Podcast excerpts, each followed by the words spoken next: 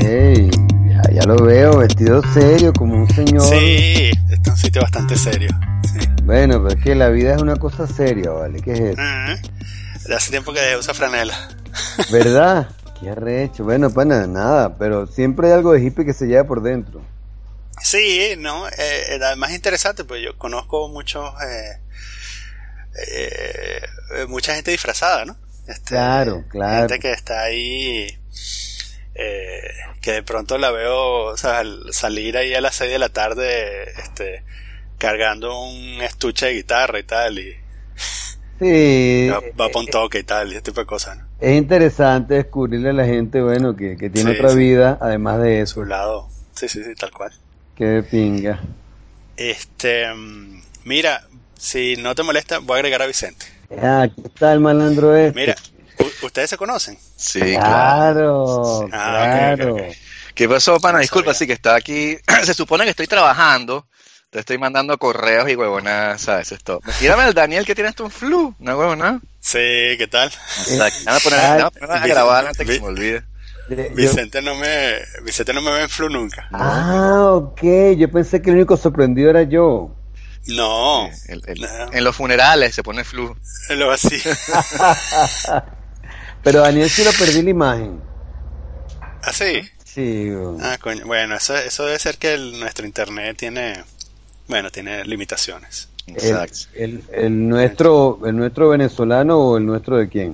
En general, en el mundo. Sí, Ah, una conspiración. Una conspiración de los chinos. Una Te podrás imaginar, si del mundo está jodido, el rancho de banda venezolano es, El rancho de banda. es, sí. es un milagro que estemos aquí. Exacto. Coño, yo estoy aquí con la, con la huelga, marico, por eso que estamos en la casa, o sea, eso está, el, el país está paralizado, es un completo desastre, y este, y bueno, estamos viendo como los últimos coletazos del sindicalismo francés que se, se está derrumbando, o lo están tratando de derrumbar, depende de cómo quieras ver la cosa, y es completamente psicopático, o sea, el otro día hablaba con un francés y el chamo me dice, ¿sabes? Entonces yo jodiendo, le digo, hay que oponerse a la dictadura fascista de Macron. Y el carajo me dice que sí, sí, sí. Y que no, no, no, estás jodiendo, porque el tipo me dice que, o sea, tiene las santas bolas de decirme, sí, sí, es que esto es una dictadura.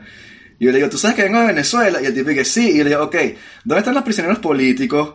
¿Dónde está? O sea, yo le digo, mira, en Venezuela tú haces una vaina así como la huelga que están haciendo aquí, o, o en cualquier país, te militarizan el metro, te dicen, no puedes hacer eso, todos los sindicalistas presos, te militarizan el metro y no hay huelga. Esa vaina es sentarse a conversar y tener discusiones y elecciones. Pero bueno, así está la, o sea, la, izquierda radical aquí. Ha tenido mucho éxito, pero muchísimo, vendiendo a Macron como una especie de dictador neoliberal, que es una especie de marioneta controlada por el, el grupo de Bilderberg, supongo, algo así. Siempre tienen que, este, o sea, digamos, una especie de palabra que enmascare la palabra judíos, ¿no? Entonces, bancos, Bilder, algo así, ¿no? Entonces, él es una marioneta de ellos y quiere, este, acabar con el sistema social francés para que todos seamos pobres y los banqueros sean ricos, etcétera. Pana, yo siempre lo he dicho, Vene- Venezuela es un tráiler. Sí, que- El, que no- el que no se lo pille, se jodió. sí, sí, sí. Pero bueno. ¿Y tú cómo estás por allá, chamo? Tenía, o sea, yo te sigo y tal por las redes sociales cuando me meto, cada vez menos. Pero es buenísimo Sí, verte bueno. la cara, porque, este, bueno, teníamos años sin, sin ver, o sea, desde que yo fui para allá, una última vez que nos vimos en, en los Palos Grandes, por ahí, y nos tomamos unos cafés. Ajá, sí. ajá, sí, me acuerdo. verdad. Núñez Mujica también estaba ahí por alguna razón extraña. Y entonces estábamos todos, sí, sí, eso estuvo bien fino. Tú, tú estabas con tu esposa Ajá, y nos tomamos un café en el Centro Plaza. exacto, en el Centro Plaza, sí, sí. Ya recuerdo que nos despedimos por la parte de atrás del Centro Plaza. Es verdad, es verdad, esa fue la última vez que te vi. sí, Coño, sí, pero creo que es más reciente que Daniel. Sí, seguro, porque nosotros nos vimos, la última vez que te vi yo fue en eh, finales eh, de 2010, creo que fue. Oh, pana, qué bola, qué arrecho, sí. Sí. Increíble. Bueno, imagínate tú, exacto. Eh, Fabricio se graduó ya de comunicación social, Ariana estudia psicología. No, Ajá. chamo. Sí, o sea, qué bola. ¿Y está haciendo psicología en dónde? ¿En la central En- o en la católica? No, en lo, en lo CAP, sí. En Lucabo, ok, ok. No, la central, no, no poníamos ese pollito en la, en la central, no le tiramos ese, Mm. esa carnadita a, a los amuros tan fácil, vale. Muy, Sí, o muy sea, chiquita, muy chiquita. Eh, coño, No, hu- hubo una degradación, pero porque yo, yo soy de psicología de la central. y este y una gradación pero eh, incipiente y fácil de detectar hacia el final de mi carrera, chamo. O sea, todavía había profesores y tal, pero cuando yo me fui, este, había tanta falta de profesores que ponían a los chamos de que si de cuarto año a darle clases a los de primero, ¿no? Lo cual está bien si estás haciendo una especie de, de, qué sé yo, taller o entrenamiento, pero no puedes dar todo el curso. Y bueno, eso era así, pues lo último que, que supe, por lo menos de, de, varias de las, de las carreras, así tipo psicología social, era que como no había nadie, bueno, pues este, cualquier persona ahí se pare, empieza este, a, dar clase. Entonces, bueno, me da un poco de tristeza. Sí, chamo, sí, no, bueno, y, y además que eh, el, campus está muy inseguro, la ciudad universitaria. No, no, está, muy niñita, ella va para su, para su CAP, ¿sabes? Como, como que es como un colegio grande, de alguna manera, en ese sentido es bastante seguro. Bueno, es una vaina en la que uno tiene que terminar pensando como padre, y, y, que bueno, una buena formación.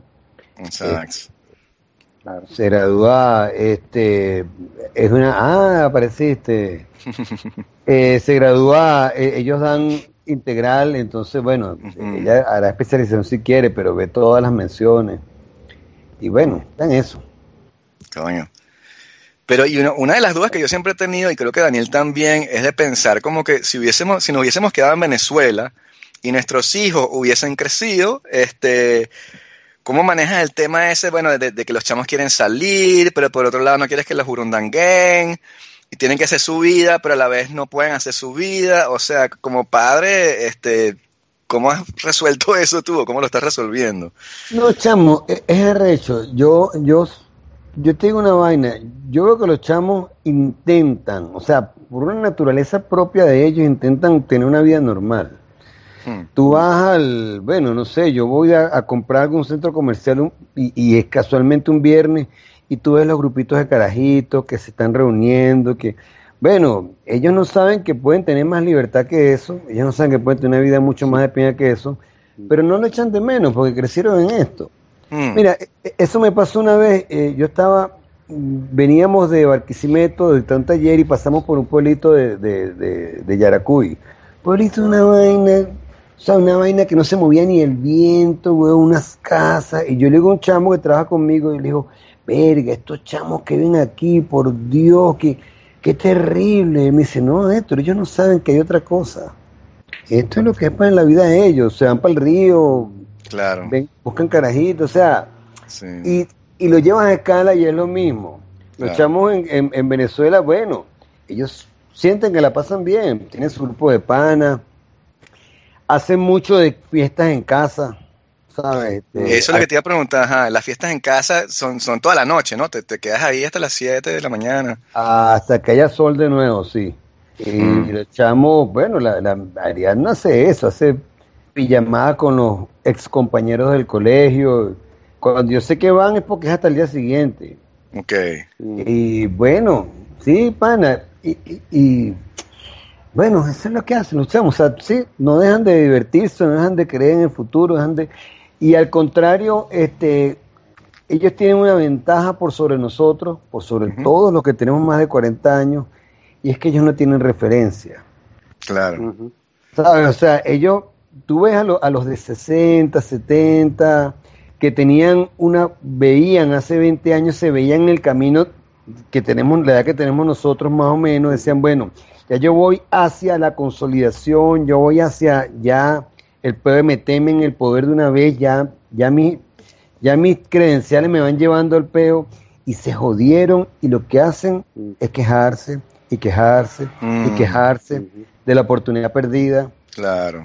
Estos chamos no, no, tuvieron oportunidad perdida, estos chamos nacieron en crisis, en peo político, viven en ese peo y al contrario, cada vez que la vida les da una rendijita se meten y gozan una bola y crecen entonces yo sí siento que, bueno, esta generación está mucho más blindada para estos peos porque no conocen más nada. Sí, que es el, debate, un último comentario, pero es el, la conferencia de David Foster Wallace, ¿no? De, que es el agua, de los dos peces, exactamente eso, que entonces el pez le dice, bueno, pero que es el agua, sí, si no conoces, ¿con qué vas a comparar? Es, correcto, es correcto, es correcto. ¿Cómo haces tú para no quejar? Coño, chamo, trato de, trato de, es complicado, es complicado, porque hay una realidad que está allí, que, que tú puedes vivir, o sea, tú tienes que ir permanentemente traduciéndola, traduciéndola a, a una vaina que te produzca un espacio mínimo de, de- de esperanza, sería la palabra. Es decir, tú puedes pensar, coño, estoy montado en el manicomio. Y esta Mm. vaina es terrible para hacer todos los días sabiendo que estás en el manicomio.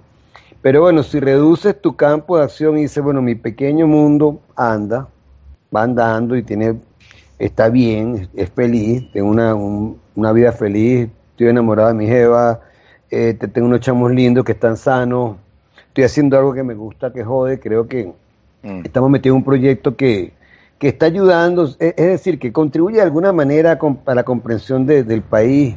En la Entonces, vida de Nos, dices. La, la sí, vida de la, Nos. la vida de no. Y bueno, y, y- y una obra propia, tú dices, bueno, sí, eh, esta vaina puede ser el manicomio sin duda, pero mi pequeño espacio este, va, va andando. Y bueno, no te queda de otra, no te queda de otra. Es decir, tienes que ir permanentemente haciendo lecturas de la, de la vaina, mm, eh, haciendo balances y descubriendo que dentro de todo mm, tu vida está funcionando. Ujú. Pero sin duda, o sea, yo, coño, chamo, yo vivo leyendo libros que me ayuden a entender la vaina de otra perspectiva más allá de, o sea, si tú ves el país a partir de Twitter, te suicidas mañana. Mm. Sí. Y además que eh, es una oportunidad, eh, una oportunidad, eh, digo irónicamente, que tiene la gente para no atender su vida. Coño, pana, que alguien pase todo el día en Twitter quejándose del peo político, mm. ya va, y cómo va el matrimonio, cómo van los hijos, ¿sabe? Alguien tiene que estar atendiendo esa vaina. Porque un poco lo que nos trajo aquí fue una pata de resentidos que, coño, que no recibieron los valores básicos en el hogar y la- el afecto necesario para construir una psique sana. Y bueno, porque los padres estaban, eh, eh, este, ¿cómo es que? Conquistando el mundo contra el, el colonialismo norteamericano y el imperialismo yanqui, ¿sabes? Mucha gente está cayendo en ese error. Tiene, tiene que dedicar el día ciertamente a liberar el país porque somos, tenemos sangre, libertadores y toda esa paja. ¿Y en qué tiempo atiendes a los chamos? ¿En qué tiempo atiendes a la familia? ¿En qué tiempo te hace un espacio vital propio que, que tú puedas sentirte responsable de él? Entonces, pues, Pero y cuando pierde los espacios sociales justamente porque, bueno, porque no puede salir por la inseguridad y tal, no es como normal que esa discusión se, se vuelque a Twitter y que como la política está tan, bueno, tan volátil en Venezuela, pues bueno, o sea, una, una- un saco de, de gatos ahí, que no es, no es solamente la, la, el, la twitterósfera venezolana, o como sea que le están llamando hoy en día. O sea, la, la twitterósfera francesa es igual de asquerosa y la americana lo poco que puede seguir es igual. O sea, es como si el medio no estuviese adaptado a una conversación que no termine en, en gritos de un lado hacia el otro. Sí, sí, sin duda, sin duda. Eh, Twitter es. Oye, yo veo en Twitter una vaina. este Yo sé que. eh, carajo como Daniel me ha hecho me ha hecho entender que. Al menos en tecnología. este o sea, Para tecnología se aplica lo que se aplica para la vida. Esto es lo que es, weón, y no tiene sentido que tú te quejes de eso. Porque es de, la, es de las vainas que me quedó algún día de, de, co- de las conversaciones con Daniel de que, no, marico, no te puedes quejar del Windows 10, es así, no te puedes quejar del Windows 7, es así, o sea, no hay para atrás. Y más o menos es verdad.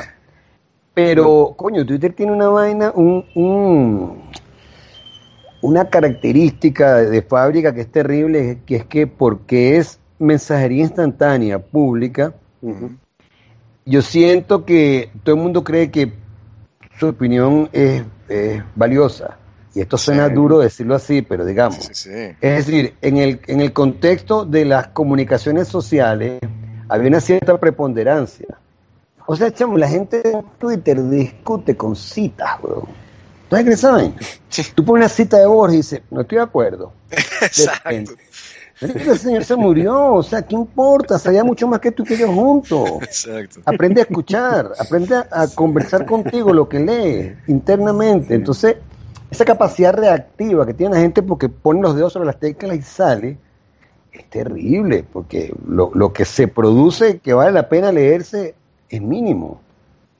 Sí. Hay, hay una cosa de, de reacción y que todo el mundo cree que tiene derecho a opinar y y, y es, y es tonto porque ciertamente en qué, y se lo digo a la gente que pelea en Twitter, en qué cambian los hechos que tú no estés de acuerdo, que te arreches, que discutas, que... ¿Sabes? Claro. Entonces, bueno, también de alguna manera hace que en Venezuela este, la gente por ahí descargue, porque eso es más fácil. Claro. Después de todo, tú puedes quedarte bien contigo mismo porque pareces un tipo interesado en el país y preocupado diciendo tres pendejas en Twitter todo el día. Eh, también es lo que tú dices de, de que, de que es una herramienta perfecta para evadirse, ¿no? Entonces es una evasión de los, no solo de los problemas que puedes tener en casa, pero también de los problemas que están a tu alrededor, ¿no? Eh, e incluso, que esto es una cosa que hemos hablado eh, Vicente y yo, que también es el, más allá, digamos que eh, los problemas que puedas tener la casa, los problemas que puedas tener el país están a un nivel y es quizás el nivel más eh, epidérmico, porque también te distrae de hacerte tú mismo las preguntas de, ¿sabes? ¿Qué es lo que tú quieres? Porque el hecho de que tú tengas problemas, que puedas tener potencialmente problemas en casa con la gente con la que te relaciones, es una manifestación de algo que vive dentro de ti que si a mí, para no hablar de alguien más, si a mí me dan un asidero, yo lo agarro. O sea, si a mí me dan una buena razón para no pensar en lo que tengo que pensar, yo la agarro. Sí, sí, sin duda. Esa es parte, esa es parte de, de la, de la trampa de, de- de- Twitter y de las redes sociales. Y, y es lo que yo veo que es fundamental en todo este chamo. O sea, tú cuando no tenías redes sociales, tú leías a terceros eh, que no tenías ni siquiera por qué conocerlos, pero lo leías porque alguna relevancia debían tener lo que estaban diciendo, sea en la prensa o sea en un libro, y tú dialogabas internamente con eso, enriqueciendo una, un yo, enriqueciendo un- una vaina hacia adentro. Porque bueno, al no tener cómo darle salida inmediata, bueno, tú te ponías a darle vuelta a esa vaina, cerrabas el libro, te quedabas pensando.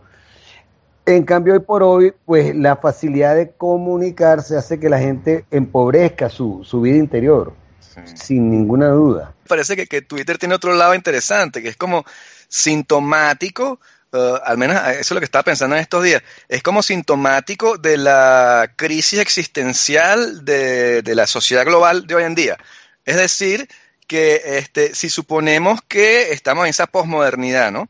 En la cual queremos barrer con los metadiscursos y barrer con los expertos y barrer con los savants y todo eso. Bueno, lo que sucede es que si tú vas a postular que la jerarquía de poder establecida en la ciencia y, en el conocimiento se basa en la explotación, qué sé yo, de- del hombre blanco sobre la- las mujeres o la, gente de color, etcétera. Entonces estás diciendo, estás deslegitimando esa jerarquía de poder y entonces las opiniones de todo el mundo este, se basan en nada y todo el mundo compite igual y por eso es que el tipo en Twitter le va a decir a, qué sé yo, un experto de la NASA, como la conversación que hubo entre Neil deGrasse Tyson, el físico, y un rapero que se llamaba B.O.B., sobre si la Tierra es plana. Y tú dices, en- o sea, eso hace 100 años o hace 50 años, cuando éramos modernistas, la gente hubiese dicho, cállate chico, este carajo es físico y tú no, y ya. Pero hoy en día que estamos en esta posmodernidad en la cual todo, no sabemos bien qué es lo que vale y qué es lo que no vale y todo el mundo lanza flechas, entonces hay un rapero y dice, ay, yo tomé una foto con mi teléfono, mira, la Tierra es plana y tiene que venir Neil deGrasse Tyson a sacar unas ecuaciones para tratar de demostrar lo contrario y esa discusión nunca se acabó, o sea, nunca, no fue que la gente dijo, ah, tiene razón el físico, la gente, bueno, es su, es su opinión, porque ahora todos son opiniones, ¿no? Las leyes son opiniones, la, realidad es opinión, sí. Sí, sí, es, es terrible. Y, y- y eso es lo que ha hecho que sea tan, tan, tan vertiginoso eh, este peo venezolano, porque yo siento que aquí colisionaron dos, eh, dos crisis.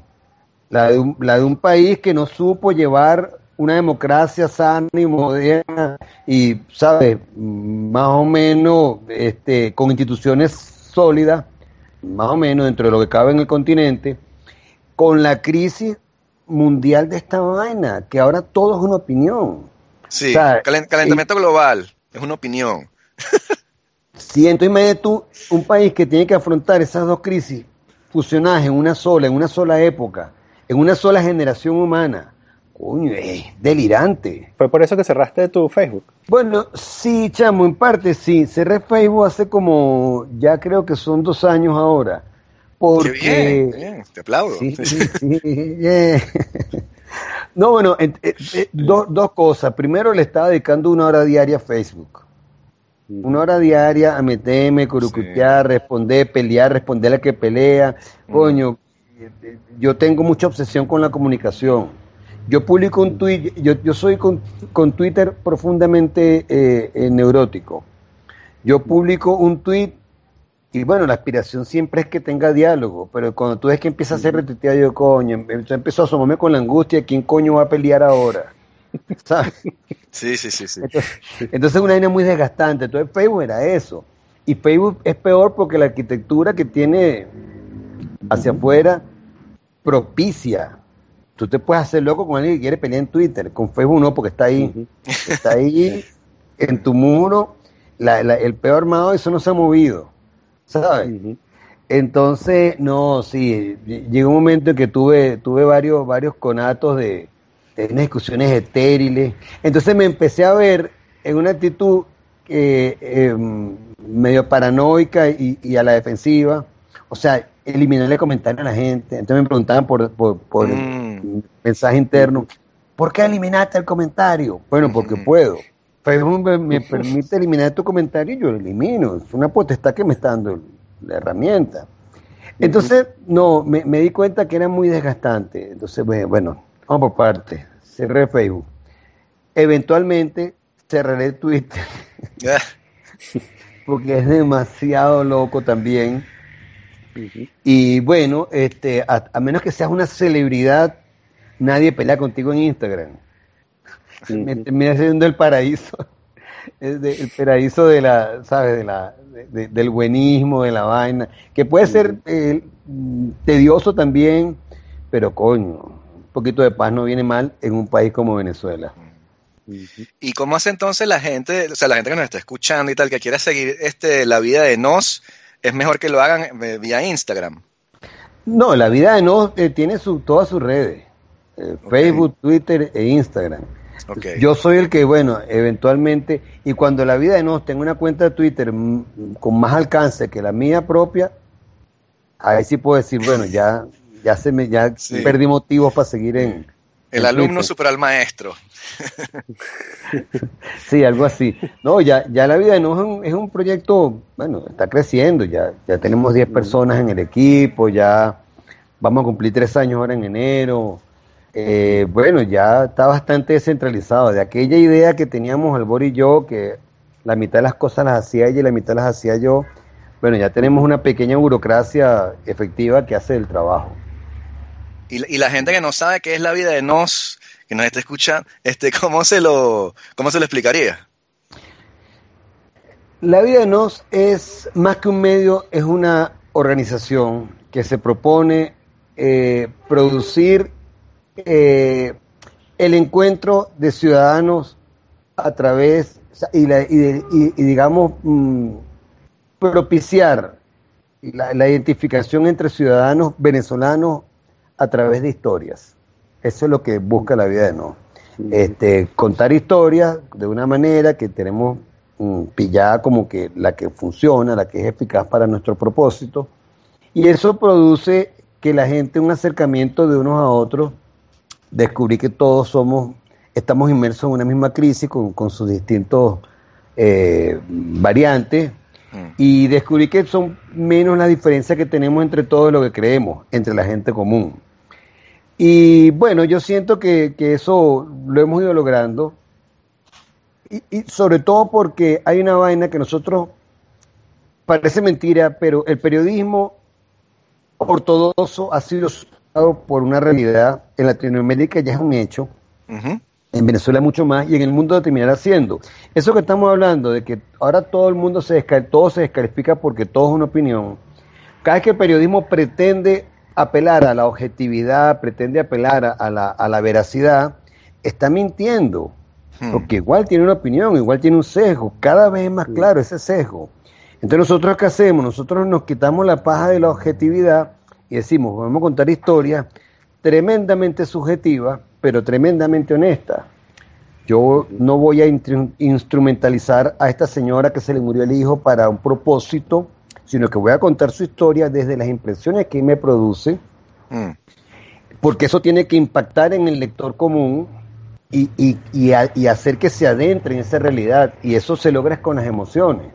Entonces solamente las emociones hacen que la gente, coño, después de 170 asesinados durante la protesta de 2017, ¿cómo coño tú das una noticia que impacta a la gente si no es yéndote a la vida de una de esas personas, acompañándolo en ese día en que, en que salió a la marcha donde lo mataron y que la gente se estremezca con eso? Entonces, bueno, estamos apelando ya a una clara subjetividad para contar algo sin, sin un sesgo de alguna manera, porque no estás opinando, estás mostrando la vida de, alguien al lector común, que el lector común decida qué hace con esa información.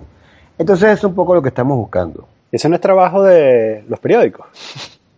Mm, coño, no. Es decir,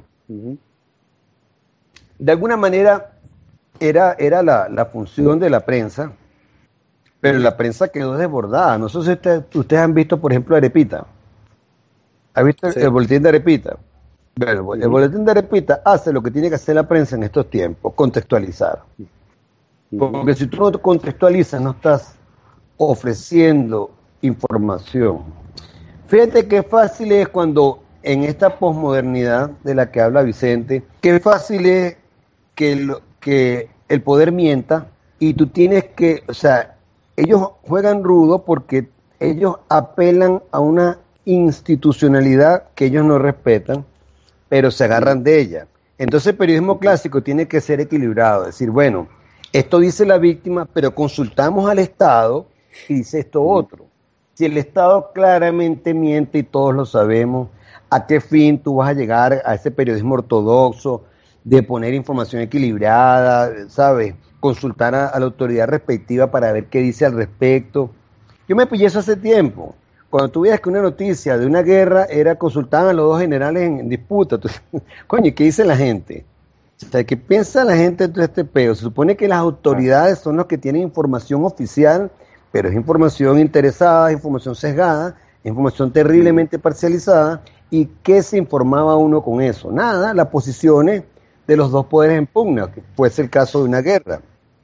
Entonces, bueno, este, este híbrido entre mm, literatura y, periodismo, que es la vida de no, bueno, se propone eso, acercar a la gente una visión de lo que es el país a través de las historias de la gente común. Cuando estaba recién salida, este, yo te dije eso, que, a mí me parece que es una de las... Eh, que es uno de esos medios necesarios que por alguna razón no había en Venezuela, eh, que, ¿sabes? cuenten historias de interés humano eh, sobre, sobre lo que pasa, porque por alguna razón, o, por las razones que ya conocemos, eh, el espacio público en Venezuela se empobreció tanto que llegó al punto en el que ninguna de estas historias salían a la luz. Eh, pero me gustaría saber cómo, cómo, nació esa idea, ¿no? ¿cuál, ¿cuál, fue la reflexión que, que los llevó a, eso, a decir, bueno, hay, vamos a montar esto? Bueno, tú sabes que eso, ese proyecto inicialmente es una idea de, de Albor Rodríguez. Albor, una periodista de 30 años de experiencia. Eh, ella sintió, ella llevaba el seminario de periodismo narrativo de la Bigot, es decir, que ya tiene años trabajando el asunto de la, de la, de la, de la narrativa para, para abordar el periodismo y quería hacer un sitio dedicado exclusivamente a eso. Y sin conocernos me contactó, yo sé lo que está haciendo, entonces, bueno, ella me dijo que quería hacer algo, que si lo hacía con otro periodista, pues caía un poco más de lo mismo, necesitaba de pronto la acera del frente, la acera de la, de la, de la narrativa, la literatura, para encontrar en eso, en ese espacio de, de intermedio de esos dos mundos algo donde se pudiese básicamente usar los recursos de literatura para contar historias, pero como eran historias reales, de alguna manera estás contando también el país en el que vives. Y bueno, nada, reunimos y, y, hemos ido dándole vuelta, vuelta. Inicialmente éramos ella y yo. Fuimos creciendo, fuimos creciendo, fuimos encontrando, porque muchas veces se trata de eso, no tienes excesivamente claro lo que estás haciendo, sino que lo vas encontrando.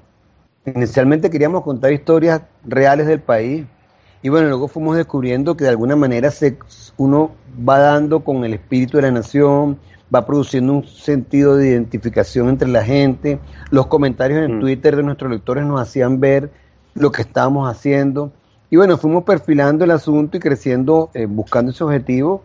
Y bueno, ya eso, ya, ya, ya tenemos un equipo de trabajo, ya, ya, ya estamos entendiendo el asunto, por ejemplo, de la cooperación internacional. Bueno, estamos creciendo para, para seguir haciendo eso en cualquier formato posible. Podcast, eh, eh, video, cómic. O sea, lo que nos interesa es contar usando la narración, las narraciones, contar el país. O sea, ¿se han pensado saltar a, a otro tipo de medios? Eh, Sí, porque bueno, de hecho, nosotros hemos publicado historias en cómic, por ejemplo. Mm. Hemos, son pocas todavía, son como cinco, seis, porque bueno, porque es más caro, ¿no? Pero, pero bueno, hemos hecho podcast, este, Pero llegan. sí, llega muchísimo, llega muchísimo. Mm. Y así, pues, porque, claro, tenemos un proyecto de un, de un pequeño documental. Es decir, no, te- no, está- no tenemos un formato específico, por, por defecto es la historia escrita, pero nos interesa sobre todo es lo que, eh, eso, contar, contar con eficacia. Ujú. Ok. No, no he oído esos podcasts. ¿Dónde, dónde, puede, ¿Dónde puedo oír esos? A ver, En la página. sí, tenemos una serie eh, mil veces maltratada, que son cuatro podcasts. Ok. Y recientemente, dentro de lo que hemos llamado el semillero de narradores, que es un que es nuestro taller que, itinerante que estamos dando en las universidades, y hicimos como unas pequeñas ligas. Bueno, porque era injusto poner a chamos de 20 años a, a escribir con gente adulta hecha ya. eh, o sea, sobre todo por la expectativa del lector. El lector iba a estar esperando un nivel de historia que posiblemente en los chamos pues, fuese más, más sencilla. Entonces creamos lo que se llama el semillero de narradores, que son el resultado de las historias que, que escriben los chamos que participan en nuestros talleres. Y allí pues este salió recientemente otro podcast. Mm. Pero sí, están en la página. Y la página es la, la vida de nos.com. Sí, sí. Ok, sí, para que la gente lo busque. Este, ¿cuál es como tu, tu concepción de, del tiempo de la historia? Porque me parece que, que, que tanto La vida de Nos como Caracas Muerde son obras y trabajos que van ganando relevancia con el tiempo. Como que me parece que, Caracas Muerde va a ser un documento imprescindible dentro de, qué sé yo, 40, 50 años, que la gente se va a referir a eso y dirá, wow, este, qué increíble esto, como, qué sé yo, el archipiélago del Gulag, una cosa así, de Solzhenitsyn, que de pronto, ¿sabes? En 1940 la gente diría, va, pero esto es aburridísimo, claro, todo el mundo sabe que el NKVD es espantoso y tortura gente, pero te lo lees ahorita y te dices, what the fuck, o sea, ¿cómo es posible que, que esto estuviera sucediendo? Entonces, tú, tienes eso en la cabeza, o sea, algunas te preguntas como que este, esto va a quedar para el futuro y son, eh, son es parte de- del, legado venezolano. No, no, eh, sí, eh, no, realmente no, porque es muy jodido. o sea, tú, tú no puedes predecir el futuro. El que, o sea, el que escribe pensando en la posteridad, coño, está, está, está alucinando, ¿sabes? Porque, ¿qué sabes tú dónde va el futuro, no? O sea, ¿qué sabes tú qué va a ser realmente? Porque, ¿sabes? Tú, tú, tú puedes sentir de alguna manera, o consciente o inconsciente, que, que todo cuanto se escribe, sobre todo si está muy aterrizado a una realidad más o menos inmediata, este, tú sabes que es un documento de tu tiempo, claro, pero saber cómo va a ser leído es imposible. Eh, entonces, no, yo creo que lo, lo que lo que al contrario, a mí al principio cuando editaron Caracas Muerde ahora en España, esta editorial de Conatus que coño que eh, viendo el catálogo es muy cuidado, están ellos están buscando rarezas interesantes. Y, y lo cual tiene sentido en un mundo en que las grandes corporaciones editoriales se están haciendo de los, de, o sea, están haciendo de los nombres que dan dinero, se están haciendo bestseller. Tiene sentido que entonces haya empezado a surgir una, ¿sabe? una mirada de, de pequeños sellos buscando hacer literatura. Hmm. Este, o sea, arriesgando, arriesgando porque son más pequeños y pueden arriesgar más. Digámoslo así para no, para no caer en el autobombo innecesario. Eh, entonces, ¿sabes? Cuando ellas publicaron el libro, bueno, yo tenía años que no lo leí, yo la primera angustia que me produjo fue, coño, pero esto está muy desactualizado. Mm. O sea, este- esta es la Caracas de 2010, de 2011, imagínate tú, este infierno ha cogido cinco vueltas. Mm. Entonces me, me asustó más bien que, que- que hubiese caducado. Pero Sí. te das cuenta que más allá de que ahí aparezcan BlackBerry y que, y que los métodos de AMPA hayan sido superados y que los números no sean eso, bueno, cuando te propones escribir una vaina tratando de que sea lo más honesto posible y tratando de cuidar de que allí haya básicamente literatura, que es lo que tú quieres hacer, este, descubres que las atmósferas están vigentes, que creo que es lo que queda, lo que va quedando de, de la literatura, o sea, lo que permite que pueda leerse un poquito más allá del tiempo, es que produzca una atmósfera que tú puedas decir, bueno, sí, te lo creo, creo que esta vaina le pasa a alguien. Entonces, en ese sentido, pues, lo volví a leer, por, por- bueno, porque me iba a enfrentar a cuatro o cinco presentaciones allá, hablar de un libro que no me acordaba cómo era, y en mis tiempos libres, estando allá en, en donde me estaba quedando, eh, eh, lo volví a leer en las noches, y no vale, pero sí, esto se sostiene puesto que está, está contando modos de vida, modos de vida y que para esta gente tiene que ser muy alucinante. Claro. Eh, Entonces, bueno, yo creo que son vainas que no se pueden, eh, ni se pueden prever, ni tú las puedes producir adrede. claro. Sí. Eh, Y, y, y tú ves una evolución o un cambio en tu propia forma de escribir, estilísticamente hablando. O sea, a mí me pasa a veces que agarro cosas que yo escribí hace tiempo y digo, oh, esto, o sea, como que, que estaba pensando. Y a pesar de que entiendo de, de que para ese, ese, ese trabajo eso tiene que quedar así, no lo vas a quitar, no lo vas a editar, si no te vas a pasar la vida en eso. Pero si hay como una especie de distanciamiento con, con, con ciertas cosas que yo se podía hacer hace 10 años, que digo, ah, ya eso no me interesa, ahora voy por este lado y... sí, yo creo que eso le pasa en general al que escribe, ¿no? hmm, El, el que escribe es muy, muy veleidoso eh, con, con, con, con las vainas que, es decir, e- e- es poco fiel a, a los amores viejos. A siempre el último libro es el que te tiene de pinga. Yo, yo en estos sí, días exacto. Termino un, un manuscrito, bueno, di por terminado un libro y le comento a Lenny, coño, yo creo que este es el mejor libro que, que me ha salido. Exacto, sí. Hola, estás enamorado de lo último, o sea, eh, Claro. es inevitable, ¿no? Sí. Pero, pero no sé, yo creo que a veces también pasa que uno, hay momentos en que uno tiene pequeños logros personales que dice, coño, esto quiero guardarlo porque esto me va a servir, porque algún día se me olvida que yo, yo pude hacer esta vaina y tengo que recurrir a ello nuevamente para decir, ok, yo hice algo como esto una vez y quiero seguir esa senda. ¿no? Claro. Eh, pero no sé, yo creo que dentro de todo eso, pues haber vuelto a leer Caracas Muerde y sentir que, que tenía momentos que me pudo haber parecido que sí, que sí logran su cometido, que sí, pudo, que sí pueden ser conmovedores. Sea, bueno, qué de pinga. Eh, hay algo allí que todavía le, lo, lo mantiene vivo. ¿no? Sí. Claro. Sí. Mira, háblanos de esta presentación eh, en Madrid. Que de hecho es, es la raíz de esta conversación, ¿no? Porque al final estábamos tratando de cuadrar esta conversa mientras estabas en Madrid. Mientras estaba en Madrid. Eh, y, y para darle la historia de, de Trastienda a, a quien, a la, la única persona que nos está escuchando, eh, en la, claro, el- el- eh, tratamos de cuadrar algo y no pudimos, pero claro, yo no insistí porque yo dije, ¿sabes? Coño, Héctor está en Madrid. No, o sea, no va a venir a joderlo. Con una conversación por teléfono, tiene que estar en la calle. Exacto.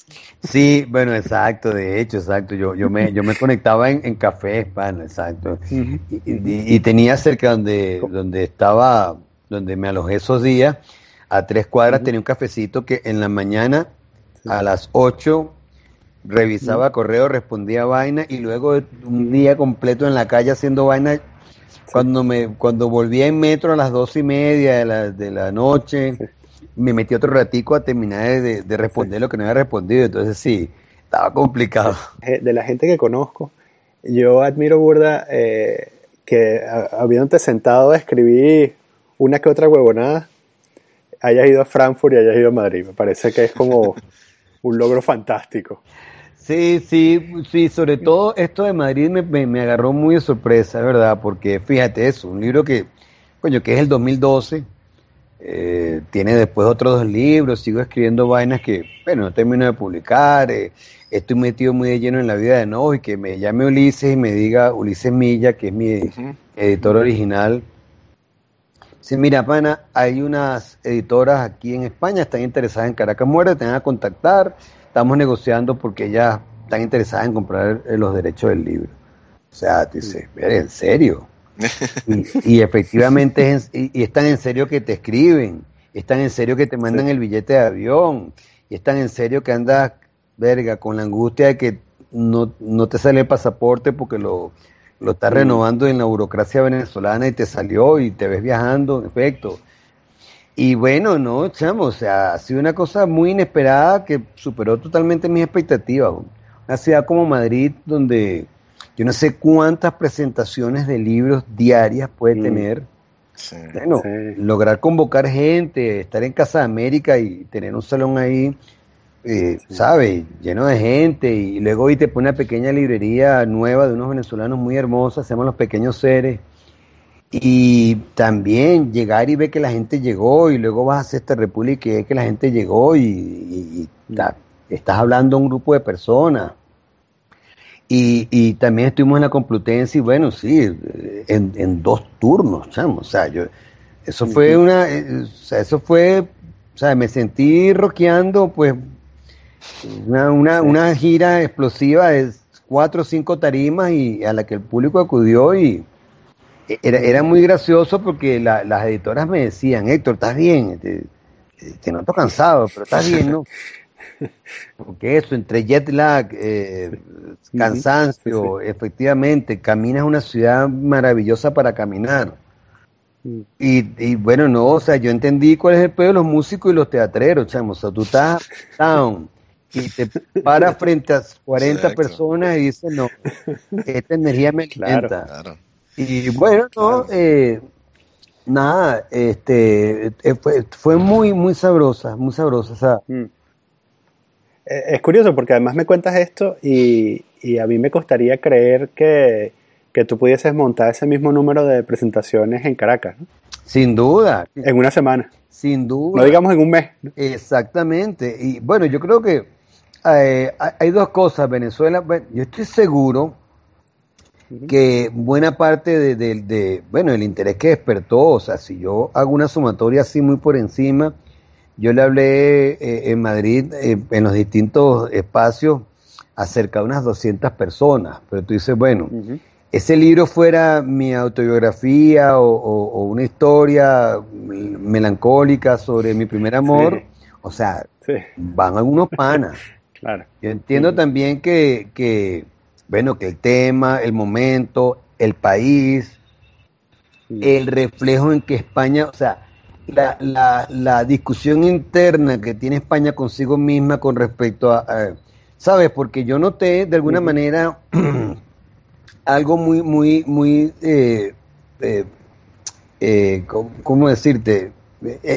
Digamos, escondido, pero allí, que hay que una relación de España con Venezuela que yo pensé encontrarme más chavismo en el sentido, bueno, genérico, ¿no? más defensores de la idea del chavismo.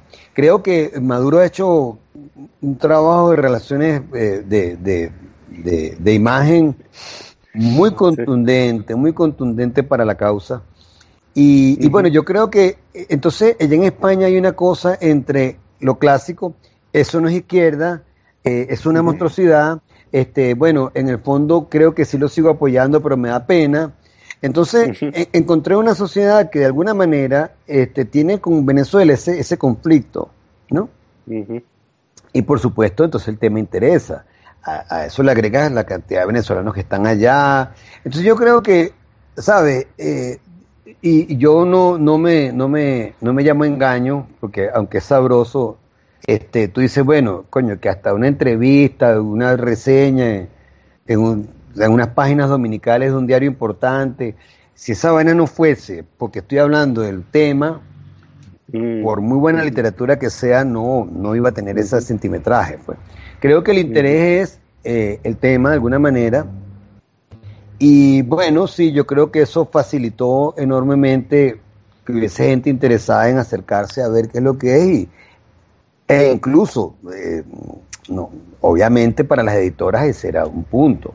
Un libro que hable, Claro. o sea, estoy buscando un libro que hable sobre Venezuela que tenga gasolina. Aquí está este. Bueno, este es, vamos a probar. Y bueno, sí, ya aquí en Venezuela ya no le diría nada a Caracas muerde a la gente, porque lo leerían como literatura.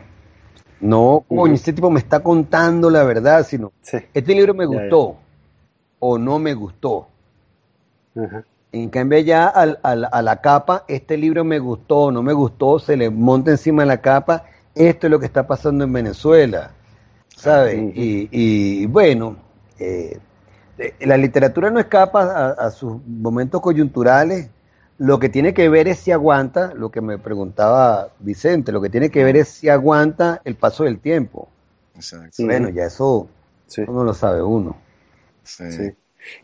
Este, y cuéntame, o sea, ¿dónde tú, lo consideras que es todo crónica o tú lo consideras que es ficción? Cuéntame, cu- cu- cuéntame cuál es tu visión acerca de la crónica, el- la intersección entre la, la- la- la ficción y la crónica. Bueno, mira, eh, eh, esto que voy a responder va, va a sonar eh, elusivo, va a sonar este, gua- guabinoso, dicho, dicho en perfecto eh, venezolano, pero, pero es algo en el que creo en realidad. O sea, yo creo que los géneros son, son un asunto posterior a la, a la creación. Este, el género como materia de estudio está obligado a, a discriminar, a, a separar, mientras que el arte en general, la creación artística en general, por su propia naturaleza está, está obligada a aglutinar. Es decir, la experiencia de una película, una novela, es toda una serie de situaciones, de, de- de- de cosas que convergen en la vida, condensadas en una historia. Ahí tú ves eh, historia, ahí tú ves política, ahí tú ves drama humano, ahí tú ves psicología. O sea, un, un- un buen texto, o un texto, bueno, hecho con, con- paciencia, hecho con, elaborado con, con, con calma para que se, se, se- se asiente, arrastra consigo una serie de vainas. Yo creo que eso es lo que pasa básicamente con, con mi trabajo. A mí me interesa contar unas historias que, que son básicamente reales. Me importa producir un efecto y si tengo que torcer un poquito los hechos porque quiero decir algo en particular, quiero generar un efecto porque estoy haciendo literatura, yo no soy periodista, yo no estoy diciendo esto, estos son hechos mm, verificables. Claro. Este, entonces yo siento que los géneros es, es una decisión de, de editorial, es una decisión de los críticos. Yo, estos son, mm, si me obligan a ponerle un nombre, relatos basados en hechos reales, ¿no? Pero básicamente mi interés es hacer literatura. Para que otro sienta lo que yo estoy sintiendo cuando lo pensé, eh, necesito acudir a recursos que son muy literarios, ¿sabes? Perspectivas que me permitan confluir en una sola, en un solo espacio para producir eh, emo- una emocionalidad. Ah, bueno, que está basado en la realidad, sí. Que tú leyendo Caracas Muerde te llevas una idea de cómo se vive en ese país, en ese momento. Sí, sin duda. Sí hay crónica. Hay crónica de tu tiempo. Ahora, crónica periodística, sin duda no. Que se puede discutir sobre si es crónica o no, también. Y creo que parece, ¿sabe? Hasta innecesaria la de ubicarlo. Sí. Si es una necesidad de críticos y de académicos, bueno, bien, que ellos deciden, pero a mí me interesa, a mí me interesa escribir y, y- Y tú, este, estilísticamente hablando, ¿haces algún tipo de, de- de ecuación o de apuesta a la hora de decir como que esto lo voy a escribir o lo voy a narrar de manera más seca y directa, aparezca de manera transparente, y esta parte que de pronto me interesa más la voy a, qué sé yo, embellecer con metáforas porque quiero que suene, que cree un impacto en el, en el lector o, vas- va- lo vas haciendo al feeling? yo, yo tengo eh, a mi favor y en mi contra el asunto de que yo no soy un autor que viene de la academia.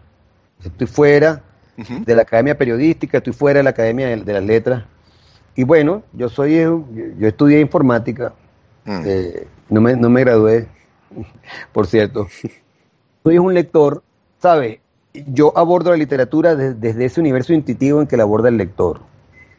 Nunca me propongo que las estructuras sean tan frías como eso, o sea, no, tengo, no- no- no puedo hacer un diseño de la estructura de una manera tan deliberadamente fría, sino que este, trato de acompañar o de producir el texto como lector lo, lo estoy sintiendo. Mm, ok.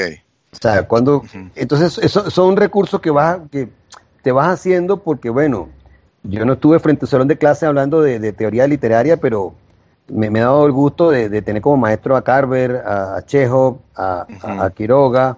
Y tiene, tienes este, varias versiones, de, o sea, por ejemplo, los relatos de, de Caracas Muerde. Como cuánto tiempo te, te, te lleva uno de esos relatos este, desde el momento que tienes como la idea, y, porque supongo que hay varias versiones. No es que la escribes así de una como Jack Kerouac y ya está listo. Tienes que volver a repasar, ¿no? Bueno, mucho, mucho. Eso sí, este, creo que la escritura está en la paciencia. Eh, eh, un texto mío, eso, 8, 9, 10 relecturas, sí. Eh, es- escribir es reescribir.